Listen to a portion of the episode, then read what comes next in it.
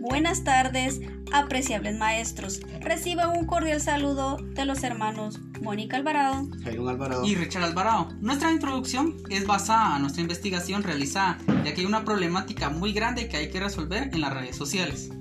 Tema, problemas que podemos encontrar en las redes sociales. Explicación, diálogo demostrativo. Las redes sociales en la actualidad se han convertido en la principal herramienta y plataforma de comunicación a nivel global, siendo las más populares Facebook, Twitter, Google Plus, MySpace, WhatsApp y las emergentes Snapchat.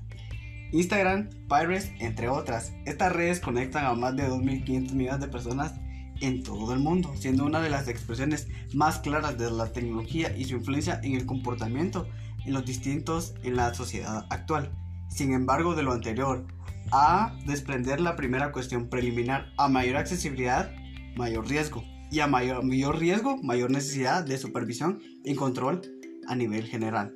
La suplantación de identidad en las redes sociales ocurre cuando alguien toma el nombre o cuentas de información personal de otra persona para hacerse pasar por ella. Para ello utilizan perfiles falsos con el nombre de fotografía de la víctima. La finalidad de la misma puede asociarse a diversos delitos, estafas, extorsión, chantaje, entre otros. En conclusión, las redes sociales la mayoría de veces las víctimas son los adolescentes entre 12 y 17 años, ya que ellos son más vulnerables al ciberbullying, al sexting, entre otros.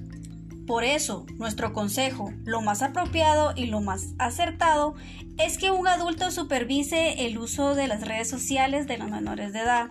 Los adultos que usen las redes sociales deben ser con responsabilidad. Y con este tema concluimos agradeciéndoles a cada uno de ustedes por su tan amable atención.